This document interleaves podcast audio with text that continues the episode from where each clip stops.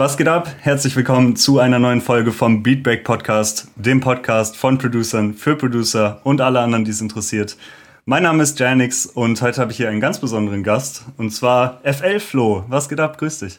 Hallöchen, freut mich sehr hier zu sein. Ich habe irgendwie bei deinem Namen habe ich immer äh, direkt, ich will immer der FL Flo sagen. Heute spreche ich mit dem FL Flo und so. Ich weiß nicht, irgendwie bietet sich das bei deinem, bei deinem Namen so voll an.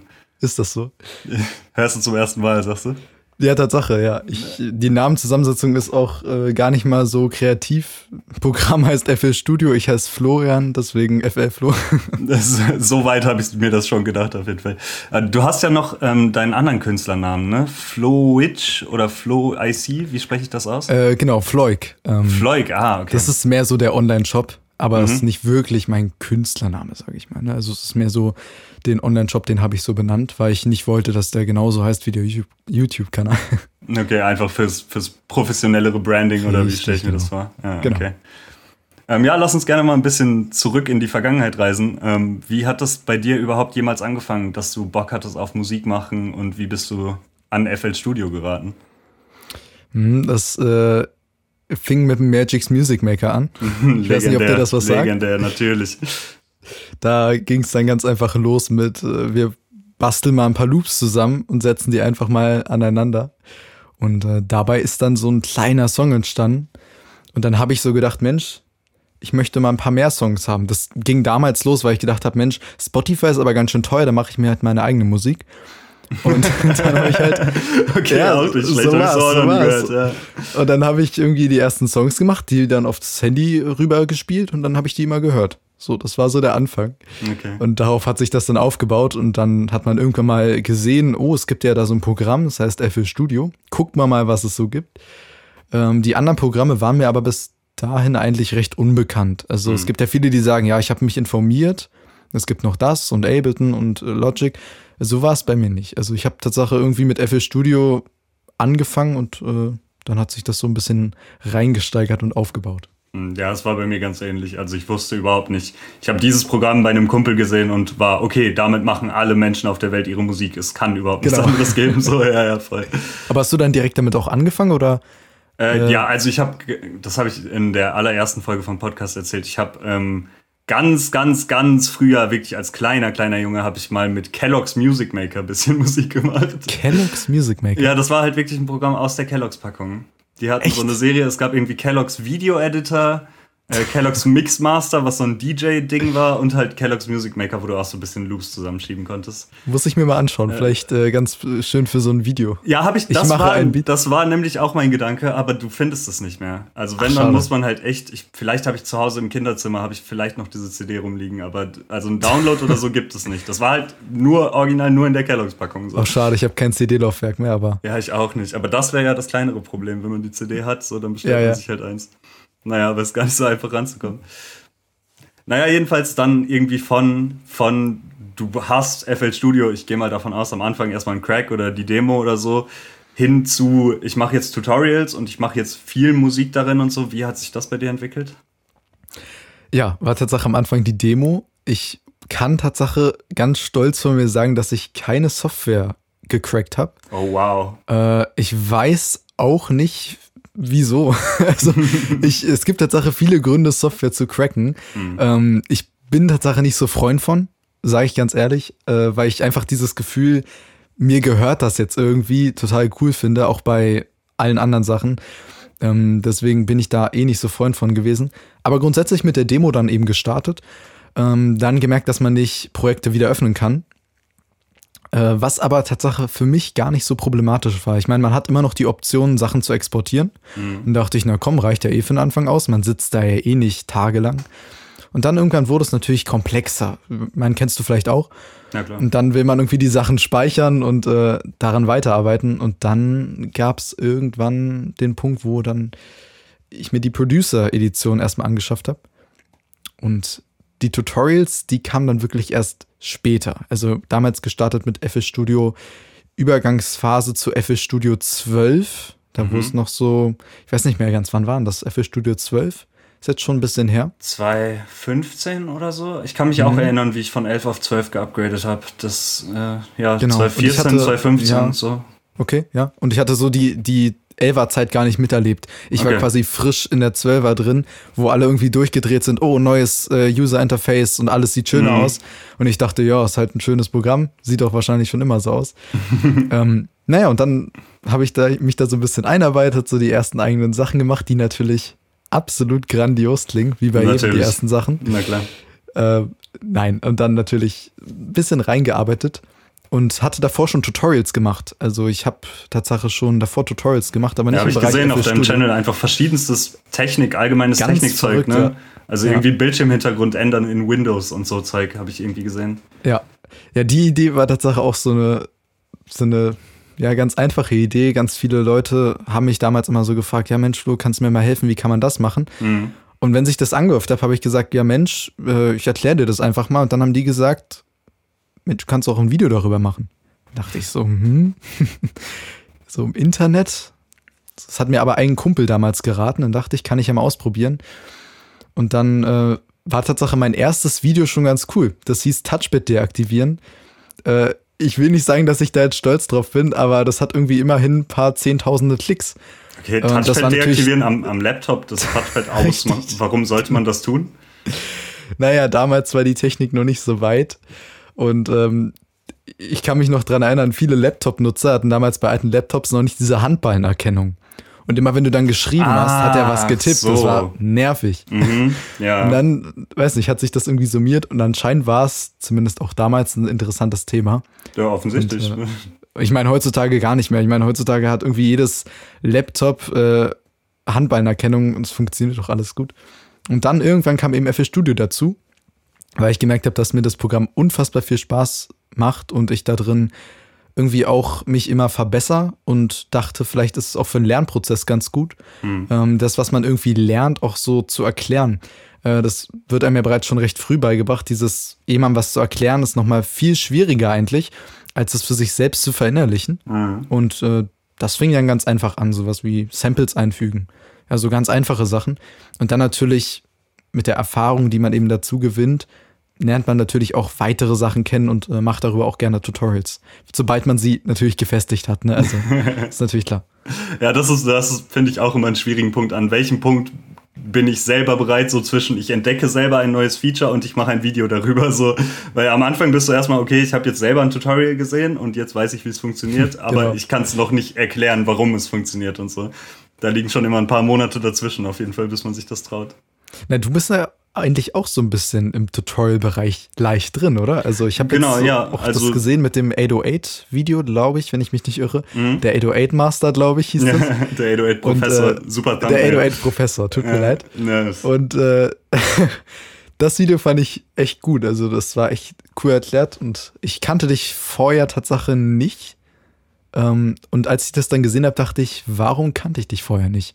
Ich habe vorher schon oft FL Studio eingegeben und mich darüber informiert. Auch gerade, weil ich auch interessiert war, was gibt es schon? Mhm. Du willst ja auch nicht ein Video machen, was es bereits schon zehnmal gibt. Mhm. Äh, bestes Beispiel ist immer FL Studio aufnehmen, also ein FL Studio aufnehmen. Dazu gibt es ja, exakt, ähm, ja viele Videos. Mhm. Und dann dachte ich, hm, kann ich noch gar nicht. Und fand ich dann doch einen ganz coolen Kanal. Und als ich dann noch gesehen habe, er ist auch in der, ist auch hier mit der Challenge mit dabei. Ja, und mir dann den Beat angehört hat. Das war schon ganz cool. ja, daher, also ähm, ich kannte dich irgendwie. Äh, lass uns, weil das ist sowieso mein Thema. Ähm, also du machst ja verschiedenste Videos, so alles mit FL Studio. Manche Sachen sind sehr anfängerorientiert und manche Sachen sind halt mhm. eher, eher fortgeschrittenere oder nischigere Sachen. Und dadurch hast du halt auch sehr große Unterschiede in deinen Views, sag ich mal. Ja, also auf jeden Fall. Ich, ich bin der Meinung, correct me if I'm wrong, so vielleicht habe ich noch irgendwas nicht auf dem Schirm, aber ich glaube, dein äh, FL Studio Einsteiger-Tutorial, irgendwie Hip-Hop-Beat für Einsteiger oder so, das mhm. hat ja irgendwie 300.000 Views oder so. Ja. Ich bin der Meinung, das müsste das meistgeklickte deutschsprachige FL Studio-Video sein, oder? Ist das so? Das wäre Also ich wüsste kein anderes. Weil 300.000 ist schon viel, so, ne? Das, was wir hier tun, ist super, super Nische. Und äh, um, 300.000 ist schon eine Ansage. Also ich dachte, ich bin jetzt davon ausgegangen, dass du sagst, das größte Video auf meinem Kanal, was ah, richtig Auch, natürlich. Aber, aber auf äh, FS Studio Deutschland bezogen bin ich mir gar nicht sicher, habe ich mich noch gar nicht informiert. Also, aber krass, wenn du das rausgefunden hast. Vielleicht gibt es noch eins, was ich einfach nicht kenne, aber es ist auch, also ne, ich habe genauso wie du, bevor ich überhaupt angefangen habe, ich glaube, das Video mhm. ist schon was älter, oder? Zwei Jahre oder so?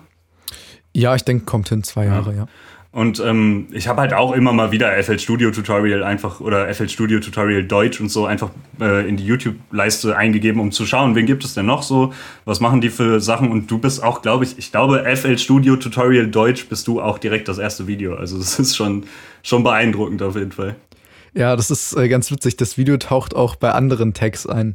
Mhm. Ähm, ich kann nur so viel sagen, dass äh, meine Freundin damals Hip-Hop eingegeben hat Okay. Und dann kam dieses Video. Einfach nur Hip-Hop. Das, das, kann doch wohl nicht wahr sein. nee, Hip-Hop-Tutorial, glaube so, ich. Aber okay, nicht auf FL okay. Studio bezogen. Nicht auf FL Studio bezogen. Ja, aber. Und da dachte ich dann, das ist ja unfassbar. Also, dass diese Keywords irgendwie schon gereicht haben. Ich weiß nicht, ich meine, der Algorithmus passt sich irgendwie auch stetig an. Also mal ist man ja ein bisschen höher platziert und mal niedriger. Mhm. Ich befasse mich damit jetzt gar nicht mehr so dolle wie früher. Früher habe ich so richtig geguckt, wie kann ich hier alles anpassen. Mittlerweile versuche ich eher die richtigen Leute als viele Leute zu erreichen, wenn ich es mal so formulieren darf. Mhm. Ähm, wobei ich da, ich bin ja immer noch begeistert von dem Video, so ist es nicht. Ja, na klar. Aber ich glaube, dieses, die Zielgruppe so ein bisschen, vielleicht auch zum Teil beschränken, auch wenn es vielleicht blöd klingt, aber so ein bisschen die Leute, die es wirklich interessiert, anzuziehen, macht einfach äh, viel mehr Freude. Ja, klar. Ja, ist auch eine angenehmere Community einfach dann. Ne? Also ich mache sehr ähnlich. Mein Channel ist halt sehr, sehr Nische auch.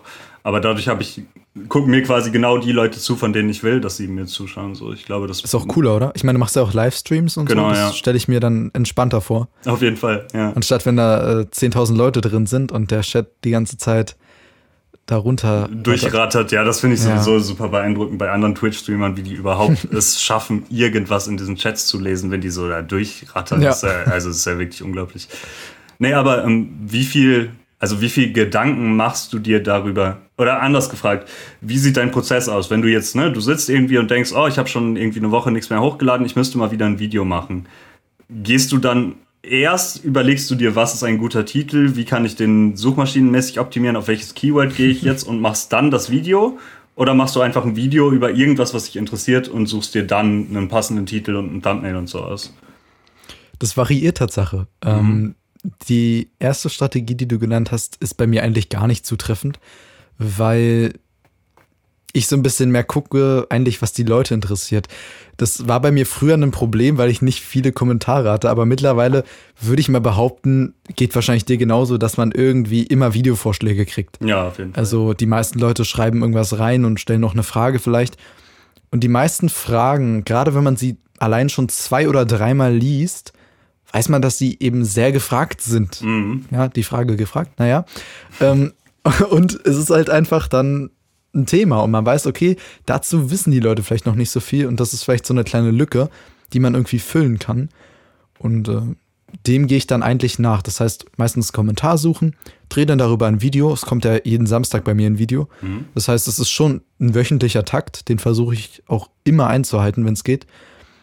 Und ähm, ja, der Rest natürlich, klar, ein bisschen SEO-Optimierung muss einfach sein. Ich möchte natürlich auch die Leute erreichen. Es ist natürlich Quatsch, wenn ich jetzt sagen würde, mir ist es komplett egal. Natürlich will man auch, dass das Video äh, angeklickt wird, dass sich dafür Leute interessieren, man die richtigen Leute erreicht. Ja, sonst wird man ja keine Videos machen. Also natürlich sonst wird man keine Videos machen. Ja, ja, na klar. klar. Ähm, und dann wird es hochgeladen eigentlich. Das ist so der mhm. Ablauf. Und kannst du auf der anderen Seite irgendwie was identifizieren? Also kannst du sagen, welche Videos bei dir gut laufen und welche nicht? Oder ist das echt so dieses Algorithmus-Casino, mal was reinschmeißen und gucken, was passiert so? Ich glaube, das hast du schon mal in einem Podcast gesagt. Ja, ich, mit Edward Sauer haben wir da auch drüber geredet. Genau, genau richtig. Ja, ja. Ähm, ja YouTube ist, ist schon ein witziges Spiel eigentlich. Es ist verrückt, was der Algorithmus alles mit einem machen kann. Ich weiß schon so grob eigentlich, beim Hochladen schon, welche Videos vielleicht ein bisschen größer werden könnten und welche nicht. Ähm, ich, ja, das klingt jetzt hier wie eine große Strategie offenlegen, ist es eigentlich gar nicht, aber grundsätzlich habe ich immer so zwei Wege, die ich gehe. Der erste Weg ist, dass ich sage, ich mache ein sehr oberflächliches Tutorial, meistens für Einsteiger, um mir eben neue Leute ranzuholen. Das heißt, das sind Videos, die werden gerankt in den SEO, ja, durch die SEO-Optimierung, zum Beispiel in den Suchergebnissen mhm. oder auf der Startseite, wenn es gut läuft. Und dann gibt es noch die anderen Videos, das sind so ein bisschen mehr die Community-Formate. Die sollen die Leute, die bereits auf dem Kanal sind, ein bisschen mehr zusammenhalten und einfach ja das Ganze stärken und so ein bisschen dieses Gefühl von der Community eben, von Leuten, die sich auch dafür interessieren, erzeugen. Und das Schönste ist für mich nicht, wenn jemand schreibt, Mensch, total tolles Video, sondern wenn jemand, und das ist für mich eigentlich eine total geniale Vorstellung, unter das Video von mir, dem anderen aus dem Format Eure Musik zum Beispiel, wo ich mir Musik von anderen anschaue, oder anhöre, dem dann Feedback gibt. Mhm. Das heißt, ich bin quasi die Plattform, wenn man es so nennen darf, über die Feedback vermittelt wird. Und das freut mich dann irgendwie umso mehr, wenn es da irgendwie richtige ja, Konversation, also einen richtigen Austausch irgendwie gibt. Das mhm. finde ich irgendwie total interessant. Ja, das ist ähm, auf jeden Fall. Also das, die Community ist alles und eine schöne Community ist mit nichts zu ersetzen. Aber ich glaube, dass das, was Fall. du sagst, ist, glaube ich, total schlau für vielleicht Leute, die jetzt hier zuhören, die vielleicht selber darüber nachdenken, einen YouTube-Channel zu machen. Das muss, glaube ich, allgemein die Taktik sein. Also du kannst natürlich deine Formate haben und so und die dann vielleicht auch nicht super suchmaschinenorientiert sind, aber du brauchst schon eine Handvoll Videos, die halt neue mhm. Leute über irgendwelche Keywords reinholen. Und das ist ja bei, bei allen Leuten so. Also auch wenn man an die großen YouTuber denkt, keine Ahnung, ein Tanzverbot zum Beispiel, der holt ja. sich ja dann auch tatsächlich immer wieder neue Leute rein, die halt gerade eingeben, wie schmeckt denn der vegane Burger von McDonald's. Und dann kommt eben das Tanzverbot-Video und manche finden den dann scheiße und disliken das und die anderen finden ihn sympathisch und bleiben da. Ich glaube, ja. das, also anders kannst du auf YouTube, gerade heutzutage, weil das ist nicht mehr so, nur weil du YouTuber bist, wirst du geguckt, so wie es vielleicht vor zehn Jahren oder so noch war, wo es halt viel mehr Konsumierende als YouTuber gab. Ah, irgendwo rüber musst du die Leute halt abholen auf Themengebieten, die die Leute sowieso schon interessieren, bevor sie dich kannten. Ich glaube, das ist was sehr schlau ist, was du da gesagt hast. Ja, ich kann dir nur zustimmen. Äh, sehe ich ganz genauso. Ich glaube, die meisten Kanäle, die vielleicht nicht so viele Abonnenten haben, was ja auch überhaupt nicht schlimm ist. Mhm. Also absolut nicht. Ich bin ja jetzt ja auch nicht hier äh, sonst wer. Ähm, aber ich glaube, ich habe jetzt schon so eine kleine Community irgendwie so ein Auf bisschen also aufbauen können. Für die Nische gesehen bist du in meinen Augen schon einer der größeren Kanäle auf jeden Fall. und äh, ich glaube, die meisten Leute, worauf ich eigentlich äh, zurückkommen wollte, die meisten Leute, die vielleicht kleinere oder weniger Abonnenten haben, ähm, da liegt es halt wirklich daran, dass halt man direkt auf diesen Community-Formaten aufbauen will. Mhm. Und das Problem ist, ich denke, dass, dass halt die Leute, auch wenn es jetzt ganz, ganz böse klingt, aber es interessiert die Leute nicht, weil man dich nicht kennt. Und ich meine, es geht nicht darum, wer du unbedingt bist, sondern es geht darum, was du machst. Also, was präsentierst du von dir im Internet? Und wenn die Leute sehen, okay, der macht hier Tutorials und gibt uns auch Feedback, dann bist du irgendwie bedeutend interessanter, anstatt wenn ein einer, der vielleicht noch nie was über sich preisgegeben hat, sagt, ich gebe euch Feedback, weil dann ist es für mich so, ich kann mich damit nicht identifizieren. Wer ist das überhaupt? Mhm. Hat er überhaupt Ahnung oder redet der jetzt einfach nur so los und sagt genau. einfach, ja, finde ich gut oder nicht? Deswegen, das sind so die Sachen, da würde ich immer empfehlen, also jetzt nicht alle Tutorials machen, das ist natürlich Quatsch, aber es gibt so ein paar Sachen, die kann man irgendwie immer ganz nett füllen, also auf vielen Ebenen. Ich meine, gut, wir haben es jetzt gerade im Softwarebereich recht einfach. So, da kannst du immer sagen, mach ein Tutorial, klappt eh, mhm. wenn es ein gutes ist. Ähm, Wenn's ein gutes wir alle kennen, wichtig, ja, wir, wir alle kennen die Tutorials, äh, wo so fett drauf steht, recorded with und dann irgendein Programm und dann äh, Tonqualität, wo man sich denkt, ach, hast du jetzt das Mikrofon vom Monitor genutzt? genau, äh, es ist ja. einfach, es muss schon von der Qualität passen, aber mhm. der Rest Tutorial ist immer eine gute Möglichkeit, um Leute zu erreichen. Auf je, ja, irgendwas, irgendwas, was die Leute sowieso schon interessiert, auch wenn sie sich noch nicht für dich interessieren. Ich glaube, das ist tatsächlich der Key für. Warum machst du Tutorials, wenn ich mal fragen darf? Ähm, es war bei mir tatsächlich, also ich komme ja aus dieser Hip-Hop-Richtung und ähm, es hat sich für mich irgendwann, also ich hatte immer diesen Gedanken im Kopf, wenn ich nur für den und den Artist produziere und da und da einen Beat geplaced kriege bei den großen Labels und so, ähm, dann läuft es bei mir und dann bin ich erfolgreich und dann habe ich mein Ding und so. Und ähm, das ist dann irgendwann passiert. Und das war finanziell eine große Enttäuschung für mich, sage ich mal so, weil ich mir halt die Zahlen ganz, ganz anders vorgestellt habe. Und letzten Endes war das halt nicht, nicht wirklich irgendwas.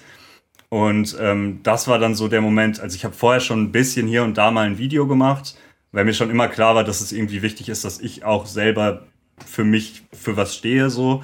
Aber das war dann der Moment, wo ich dann wirklich gesagt habe, okay, wir ziehen jetzt das viel ernsthafter durch, weil ich halt der Meinung bin, dass viele ProduzentInnen einfach im, voll im Hintergrund stehen Und wenn du halt selber irgendwie dein eigenes Ding nicht am Laufen hast und selber für nichts ja. stehst, dann wirst du halt auch immer weiter von der Industrie abgezogen und so, weil die halt dann denken, ja, das ist irgendjemand, den kennt keiner, so, mhm. das macht jetzt nichts, wenn wir jetzt dieser Person hier einen Scheißvertrag oder gar keinen Vertrag hinlegen, so. Ja. Ähm, und da wollte ich raus und das war so ein bisschen dieses, dass ich mir mein eigenes Ding aufbaue und selber für was stehe. Und dann waren halt auch die Gedanken, ne, was kannst du machen, um irgendwelche Leute neu auf deinen Kanal zu holen. Und äh, da kam dann der Tutorial-Gedanke ins Spiel. Plus, es macht mir auch einfach super Spaß. Ne? Also ich denke, das wirst du auch Auf jeden Fall. verstehen ja. können. Ich könnte mich den ganzen Tag mit irgendwelchen Leuten über FL Studio unterhalten. So. Ja. Das ist natürlich offensichtlich mein Lieblingsthema. Es gibt nichts, worüber ich lieber rede. Meine ganzen Freunde, meine Freundin, meine Eltern, die haben alle schon keinen Bock mehr, dass ich die damit voll habe. so, dann quatscht das halt ins Internet. Das ist natürlich auch ganz angenehm, weißt du? Ja. Also, ein bisschen rauslassen. Genau, das war bei mir so ein bisschen irgendwie der Gedanke. Aber da, ja, da, auf jeden Fall. da sind wir direkt auch wieder bei einem ganz interessanten Punkt, weil ich habe mich gefragt, hm, also äh, Tutorials ist jetzt gerade so, oder dieser YouTube-Channel insgesamt mit den verschiedenen Formaten, die du hast, ist jetzt gerade ja so dein, dein Hauptding, was du so durchziehst.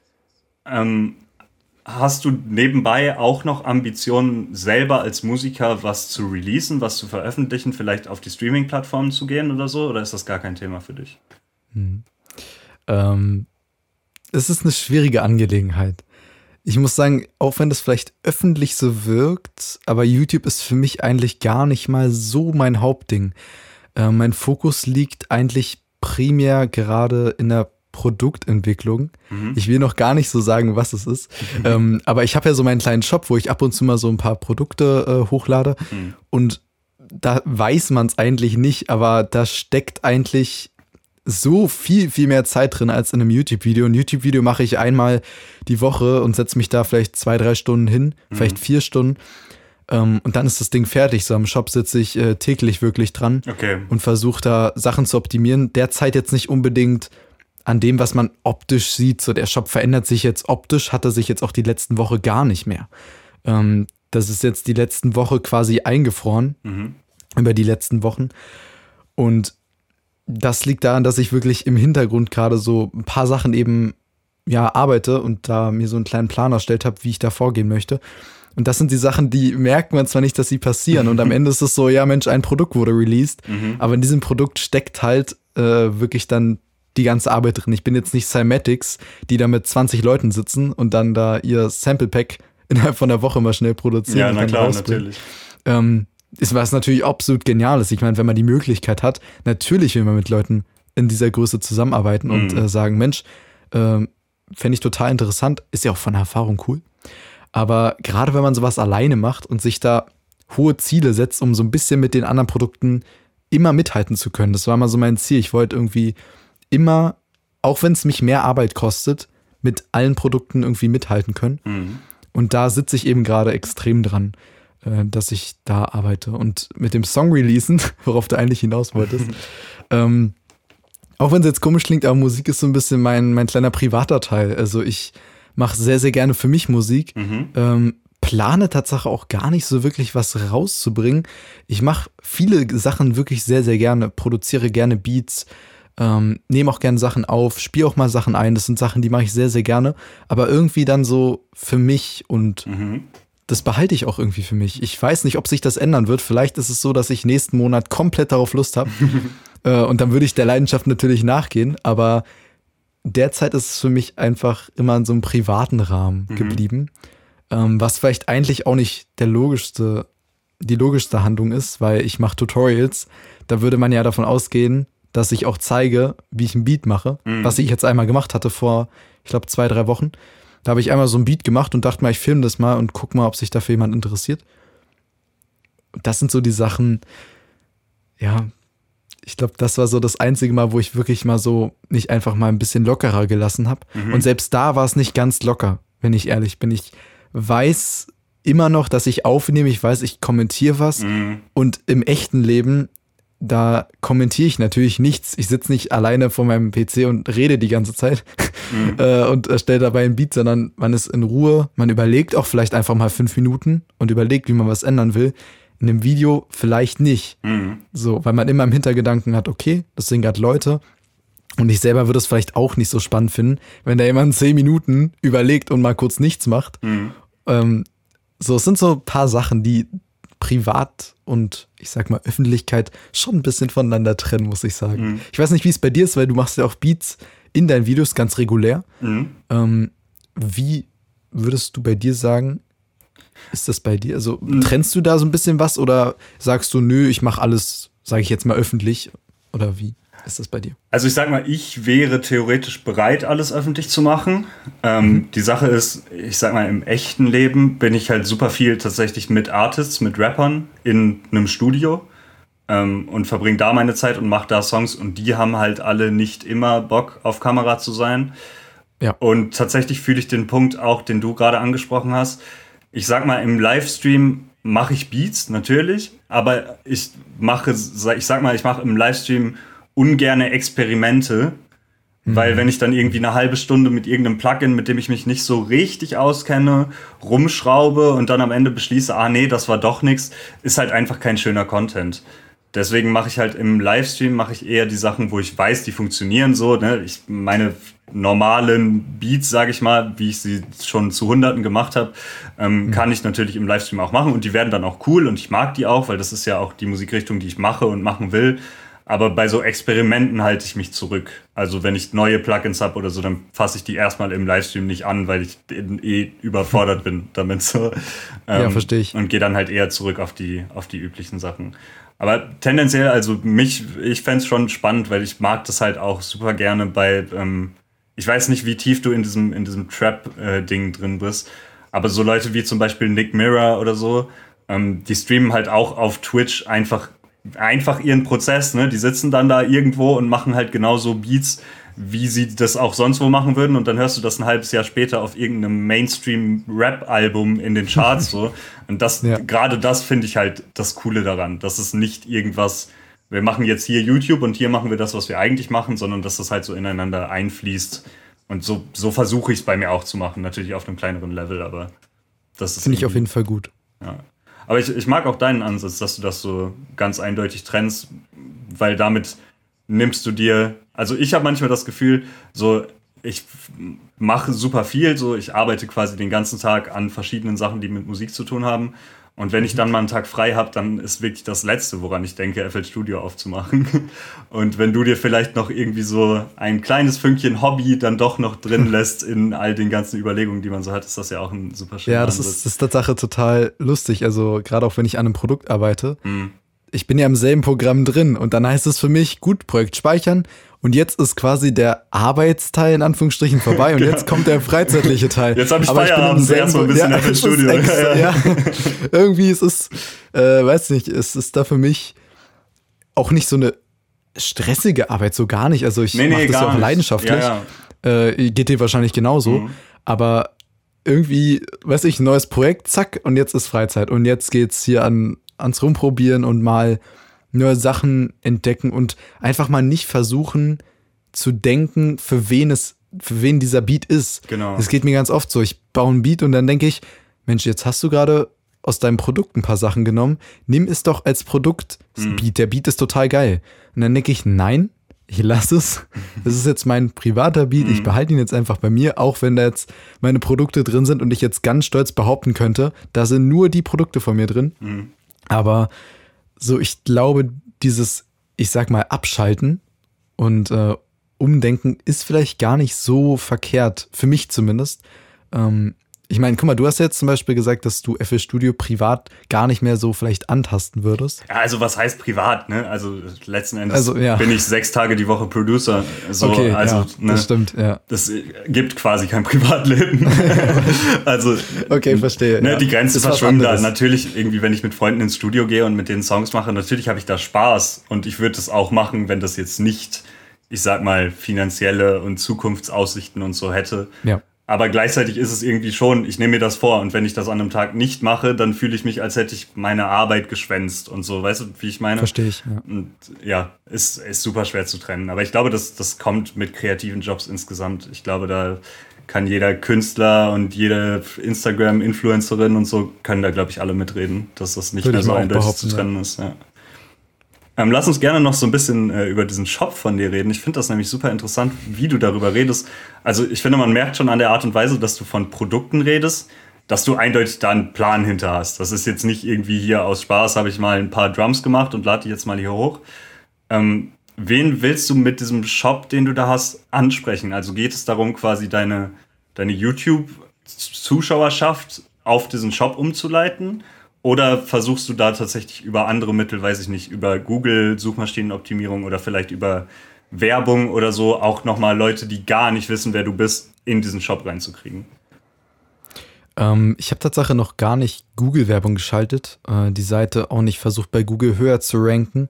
Äh, ich bin mir nicht ganz sicher, die Zahlen habe ich jetzt nicht gerade im Kopf, aber ich würde mal fast behaupten, dass 90 Prozent des gesamten Traffics von YouTube stammt. Mhm. Also YouTube ist Tatsache die Hauptzielgruppe, sage ich jetzt einfach mal, für den Shop und die Quelle für die meisten Besucher, aus der sie eben stammen. Mhm.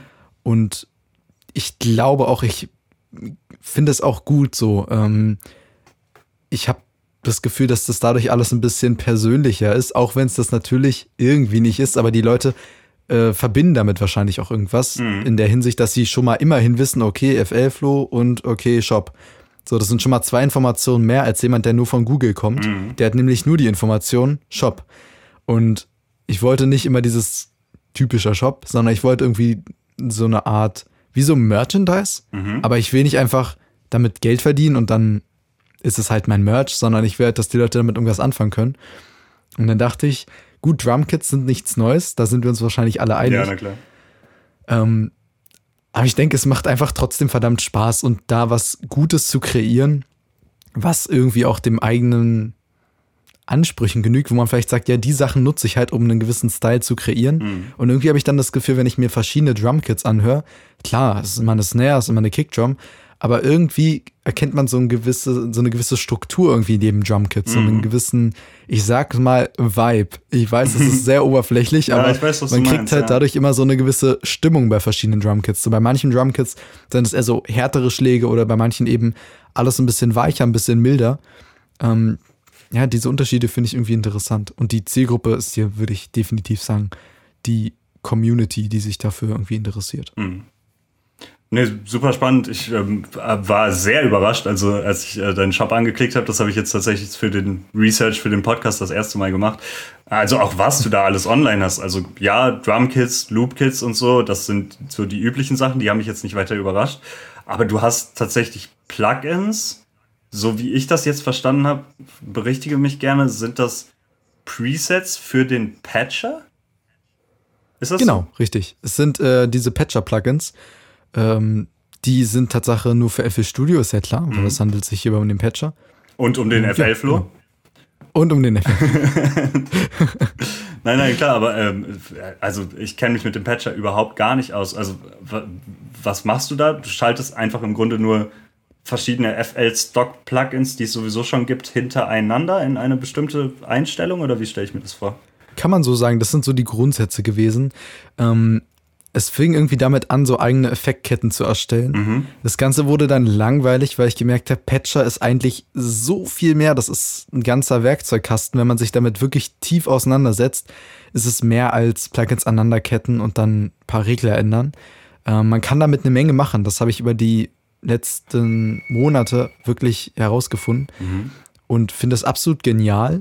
Arbeite Tatsache gerade nicht mehr an weiteren Patches ähm, weil ich mit denen derzeit erstmal zufrieden bin.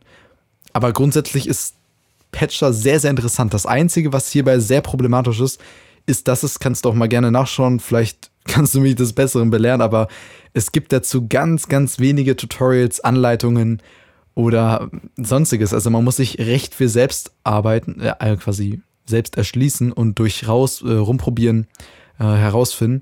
Und am Ende hängt man dann im FL Studio User Guide fest, weil es wirklich keine andere Informationsquelle irgendwie darüber okay, gibt. Okay, heftig. Und man muss natürlich wissen, wie die Plugins funktionieren. Mhm. Und da kommt es dann wirklich zu ganz anderem Problem als in der Produktion. Und ich würde sagen, durch Patcher habe ich ganz viel gelernt, was ich jetzt auf meine Produktion übertrage. Zum Beispiel habe ich mich damals nie mit dem Thema Phasenverschiebung auseinandergesetzt. Ich dachte, warum? Ist mhm. doch total unnötig. Und dann habe ich irgendwie beim Patcher-Presets erstellen gemerkt, okay, du musst jetzt gewisse, ich sag mal, mathematische Regeln einhalten, damit das Signal clean wird mhm. oder clean bleibt.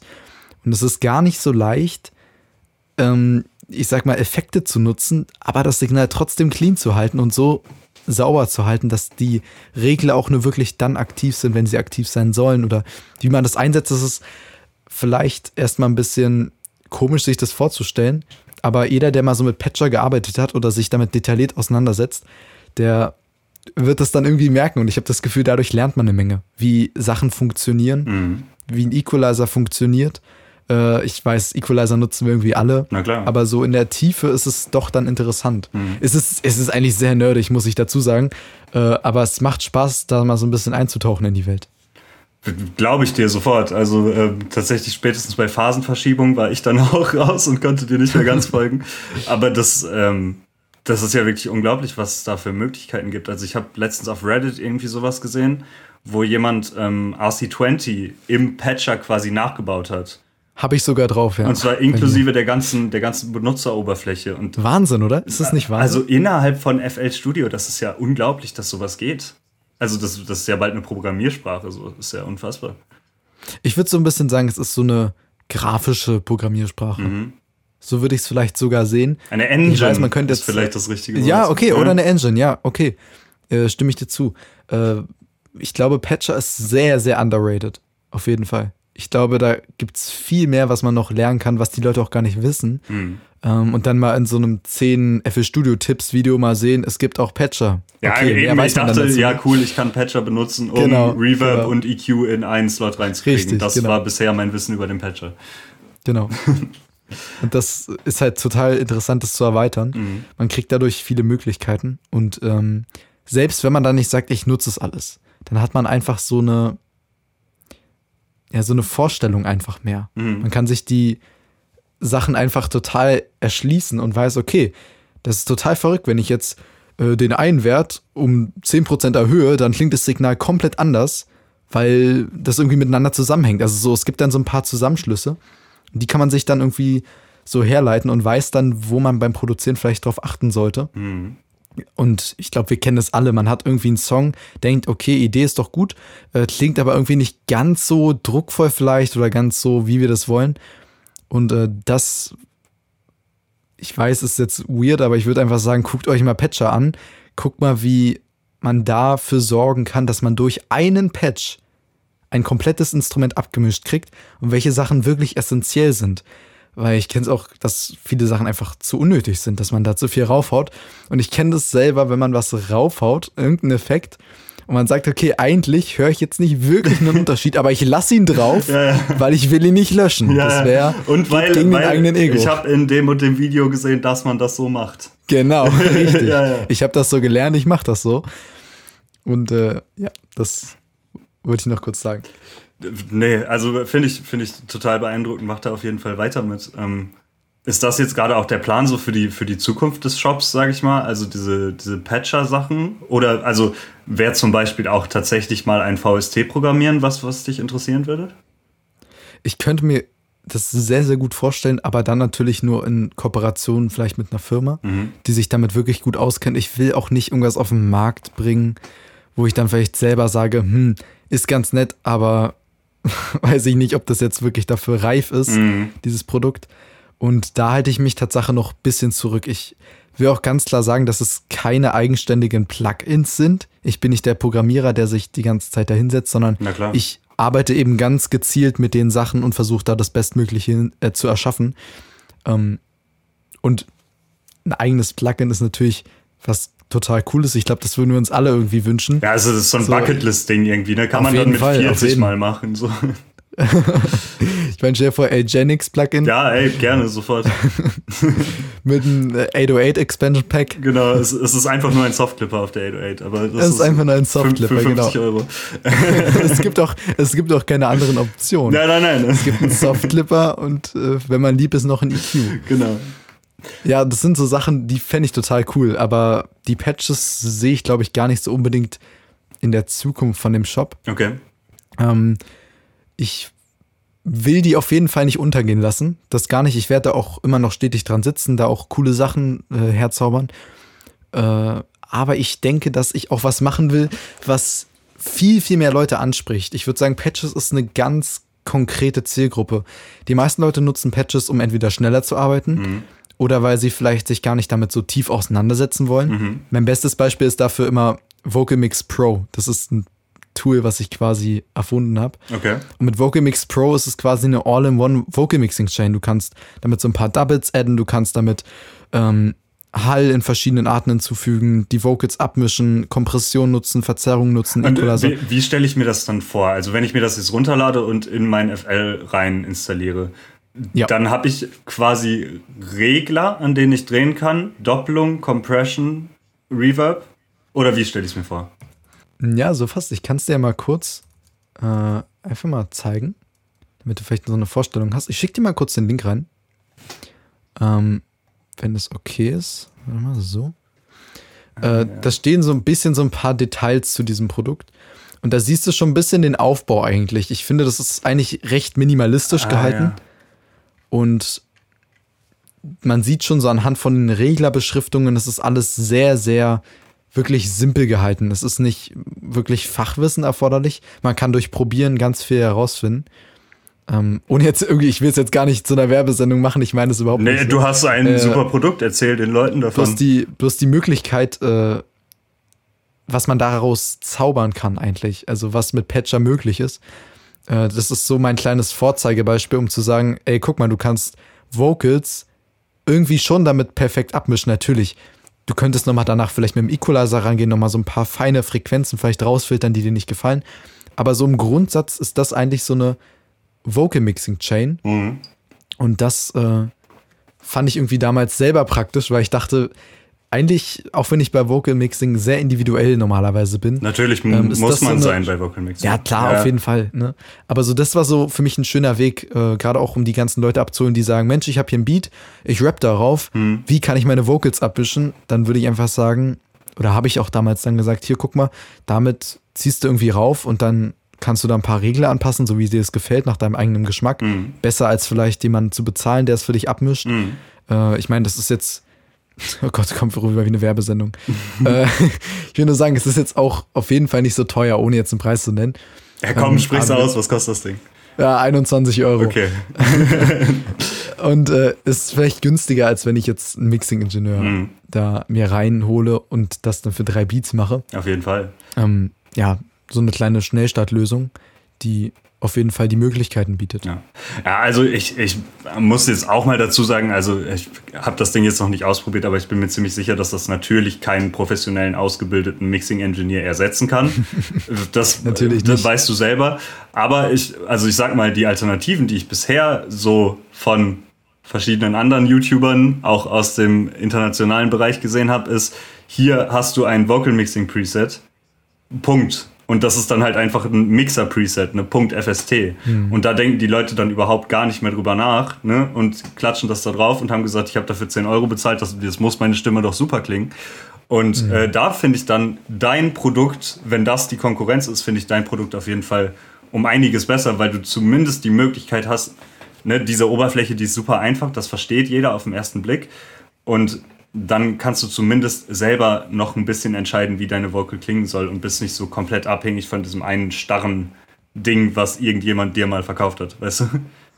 Ja, ich sehe da auch Tatsache eher so die, ich sag mal, Konkurrenz liegt Tatsache eher in dem Bereich. Mhm. Ich will jetzt gar nicht mit äh, den großen Firmen da konkurrieren. Das ist eine andere Zielgruppe auch Natürlich, einfach. natürlich. Ähm, und wir wissen, wir wissen natürlich alle, dass Plugins niemals einen professionellen Mixing-Ingenieur ersetzen können. Klar. So, wir wissen, dass wenn wir jetzt uns irgendeine Plugin-Suite holen, um jetzt mal keine Namen zu nennen, wir damit jetzt vielleicht nicht zum professionellen Mixing-Ingenieur werden, aber es bietet uns halt irgendwie so eine Grundlage mhm. und auf die ist es dann gar nicht mal so schwer drauf aufzubauen. Also ich glaube, viele wissen auch, was sie wollen. Ich kenne das ganz oft bei Leuten, die sagen, oh, ich habe damit gar keine Erfahrung. Und dann sagen sie, ja, mach mal noch ein bisschen weiter, mach mal noch ein bisschen mehr Höhen. Mhm. So, die haben schon eine Vorstellung davon. Und deswegen steht da auch, also es ist eigentlich die Sprache, die irgendwie derjenige benutzen würde, der das so nutzt, der würde vielleicht sagen, hier, guck mal, mach mal wärmer, mach mal einen Chorus drauf, mach mal einen Telefoneffekt, mhm. mach's mal weiter, füg mal ein bisschen mehr Klarheit hinzu. Das sind so die Wörter, die man so einem Producer zuschreit mhm. und hofft, dass er die dann umsetzt. Und ähm, das ist so ein bisschen das Tool, sage ich mal. Ey, super spannend. Also ich bin, ich bin echt begeistert davon. Aber reicht dann auch mit der Werbesendung. Kauft auf jeden Fall dieses Ding. nee, also, tatsächlich, ich glaube, gerade für Anfänger, weil gerade am Anfang, ne, ich kann mich erinnern, ich habe auch erst als Rapper angefangen und habe dann angefangen, Beats zu machen. Und ähm, Ach, echt so rum? Okay. Genau, so rum ist es bei mir passiert. Und ähm, gerade am Anfang man weiß selber, es macht noch keinen Sinn, diese Songs einem professionellen Engineer zu schicken, weil man weiß, man ist sich bewusst, ich kann noch nicht so gut rappen, ich habe meine Stimme nicht so gut eingesetzt, mein Mikrofon ist sowieso auch scheiße und so. Ähm, aber gerade in so einer Situation quasi noch zwischen, du willst es dir nicht komplett dry anhören, du hast auch keinen Bock, Mixing zu lernen und du bist auch noch nicht in der Position, irgendwen dafür zu bezahlen oder überhaupt zu engagieren.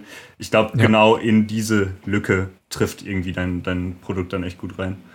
Würde ich auch, würde ich auch Tatsache genauso sehen, ja. Ey, ähm, ich wünsche dir damit auf jeden Fall alles Gute für die Zukunft. Ich glaube, ähm, da hast Vielen du Dank. echt noch große Opportunities. Also gerade wenn man Richtung äh, Suchmaschinenoptimierung nochmal überlegt. Ne? Also ich will überhaupt nicht wissen, wie viele Leute am Tag, warum klingt meine Stimme so schlecht, bei Google eingeben so. Und wenn du da irgendwie an der richtigen Stelle nochmal reinkommst, ich glaube, da, da kannst du richtig gute Moves machen. Ja, ich, da bin ich leider noch gar nicht drin. Das ist noch. Ja, ähm, lass dir Zeit, ne? Erstmal die Produkte ja, auch immer Fall. besser machen und so, ne? Ist ja klar. Aber ich sag mal, im, wenn man sich die nächsten fünf bis zehn Jahre überlegt, könnte da was bei dir rumkommen, denke ich. Ich denke auf jeden Fall. Ich denke, die nächsten Jahre, auch wenn ich jetzt noch lang, hm, langfristig noch gar nicht so viel geplant habe, aber ich denke, es ist irgendwie immer ganz nett, sich so ein paar Zwischenziele zu setzen. Mhm. Und äh, gerade verfolge ich eben ein Ziel. Ich habe arbeite eben gerade an einer Sache. Und das äh, finde ich irgendwie, weiß nicht, ich glaube, das macht, das pusht auch so ein bisschen den eigenen Ehrgeiz. Na klar. Ähm, also ich weiß, du hast ja auch schon mal mit Edward Sauer darüber geredet, ähm, ein Drumkit zu erstellen. Und äh, wie da der Perfektionismus dann doch irgendwie richtig stark einsetzt. Mhm. Äh, das ist, also ich weiß nicht, ich würde mich total über ein Drumkit von dir freuen. Es gibt ein so Drumkit von mir. Gesprochen. Es gibt ein Drumkit von mir. Echt? Ja. Gibt es? Es ist aber auch schon wieder ein Jahr her oder so. Aber ja, gibt es.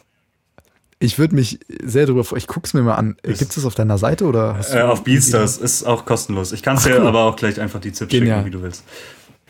Ähm, nee, aber also äh, bei mir ist tatsächlich das Problem, in dem Moment, wo ich für irgendetwas Geld verlangen möchte und sage, dieses Ding hat jetzt diesen Preis, da fängt bei mir dann ganz hart der Perfektionismus an reinzukicken, weil da denke ich mir, wenn die Leute mir schon Geld geben, dann muss ich auch so gut delivern, wie ich irgendwie kann. Dann darf da kein kleiner Flüchtigkeitsfehler drin sein und nichts. Wenn ja. ich wirklich was verkaufen will, dann muss dieses Produkt perfekt sein für die Leute, damit die Leute ihr Geld nicht verschwenden aber letzten Endes natürlich irgendwo auch schon wieder aus egoistischer Perspektive, damit die Leute nochmal wiederkommen. Ne? Wenn die einmal ein gutes Produkt bei dir gekauft haben, dann ist die Wahrscheinlichkeit höher, dass sie noch ein zweites kaufen und so. Oder andersrum, wenn sie einmal ein schlechtes haben, kommen sie nie genau, wieder. Genau, dann kommen sie nie wieder und deabonnieren wahrscheinlich auch noch dein YouTube und schreiben vorher noch einen ja. Hate-Kommentar. So, ne? Also, keine Ahnung. Das ist ja natürlich Worst Case, ja. ja, ja, aber ist ja so, ne?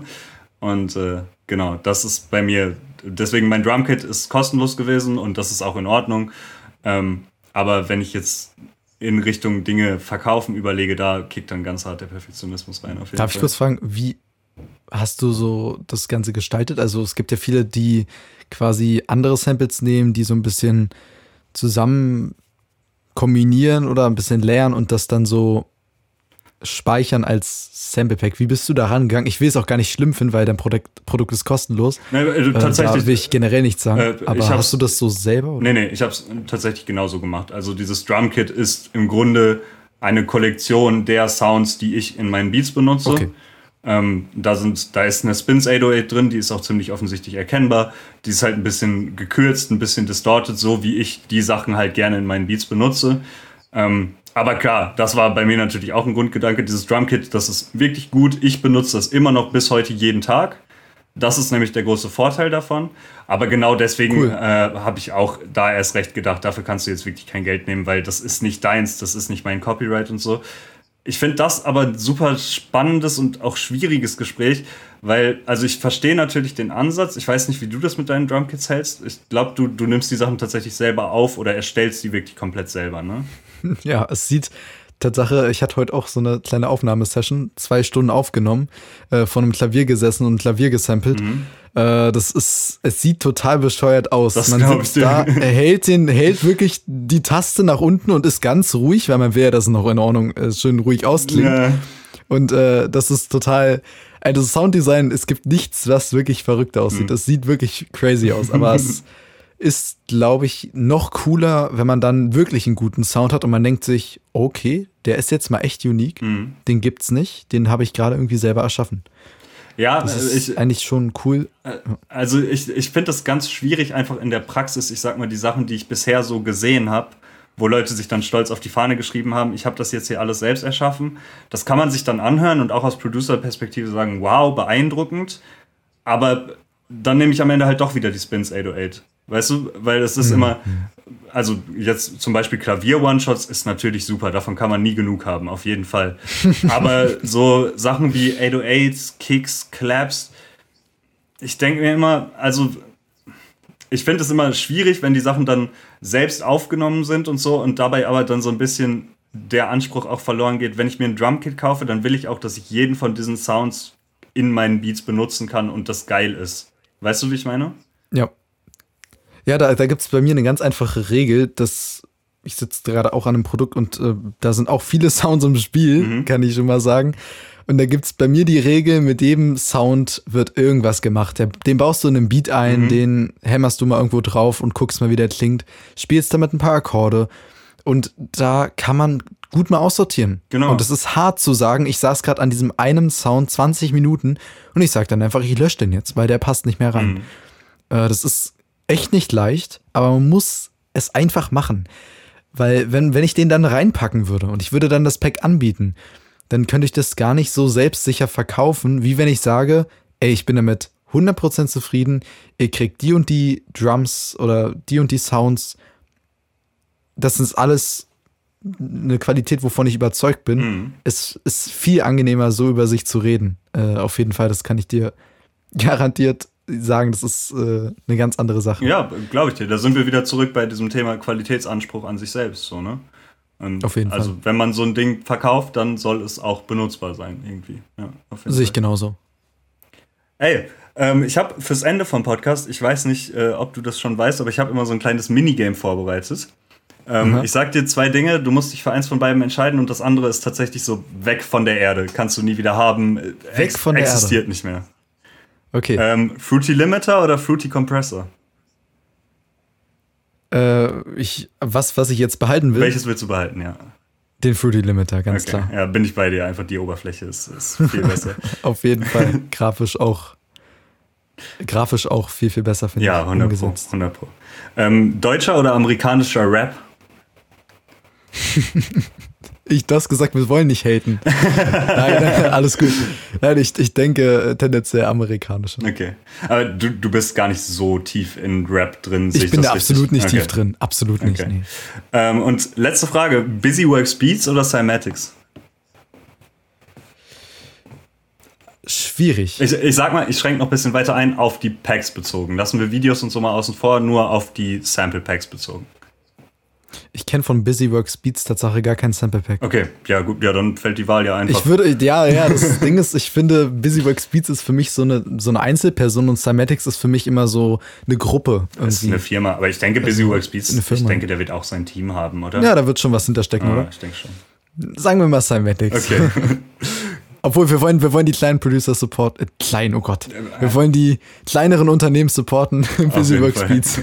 Der, der, Mittelstand, der muss ja auch gefördert werden. Der, der goldene Mittelstand, genau. so ist es. Ey, es war mir auf jeden Fall eine große Freude, mit dir zu sprechen. Ich wünsche dir alles, alles Gute für die Zukunft. Ich bin mir Dank, ganz auch. sicher, dass da noch viele beeindruckende Sachen auf uns zukommen. Und dann sprechen wir uns wieder in zwei Jahren oder so. Wir werden sehen. Äh, sehr gerne. Ähm, ich überlasse dir gerne die letzten Worte. Okay, dann äh, richte ich die letzten Worte auch gerne an dich. Äh, ich bedanke mich sehr, dass ich hier mit dabei sein durfte. Auch für die Zuschauer, äh, falls ihr es wirklich bis hierhin gehört habt, Gratulation. Äh, ich hoffe, ihr konntet eine Menge daraus entnehmen und auch an dich gerichtet jetzt nochmal, falls du Lust hast, auch mal bei meinem Podcast mit dabei zu sein. Es wäre wirklich wunderbar. Also ich glaube, wir würden uns alle freuen. Ich bin immer mit dabei mit Philipp Classic, ähm, auch sehr, sehr cooler Produzent, meistens noch DJ The Und jetzt natürlich hier mit dir wäre natürlich eine coole Sache. Also falls du Interesse hast, kannst du dich jederzeit gerne melden. Ich würde mich sehr freuen.